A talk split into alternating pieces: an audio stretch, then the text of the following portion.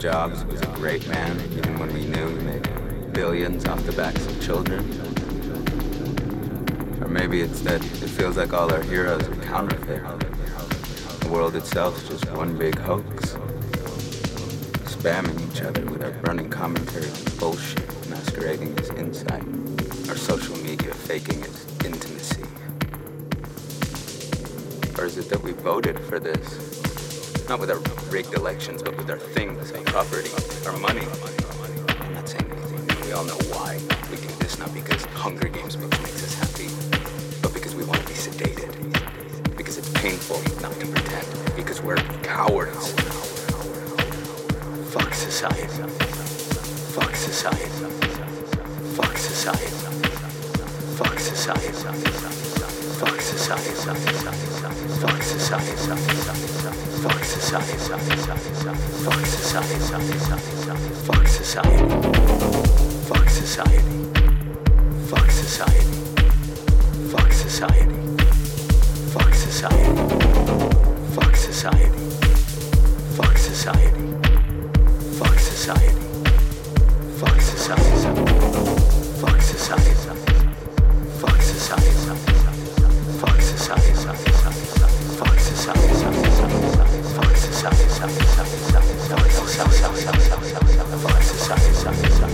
Fuck society. Fuck society. Fuck society.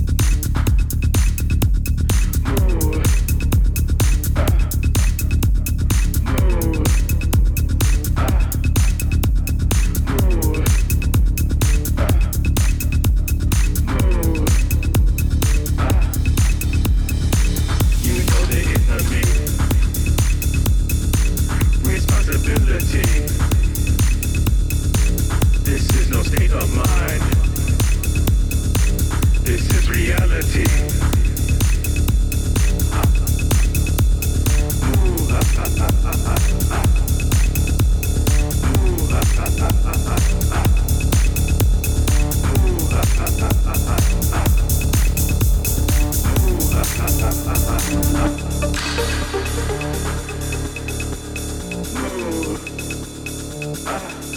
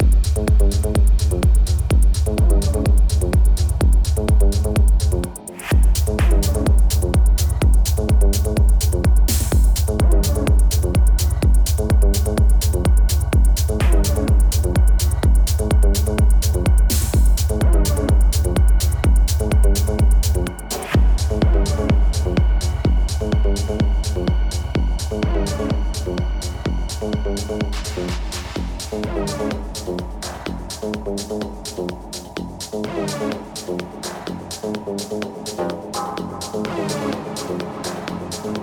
you.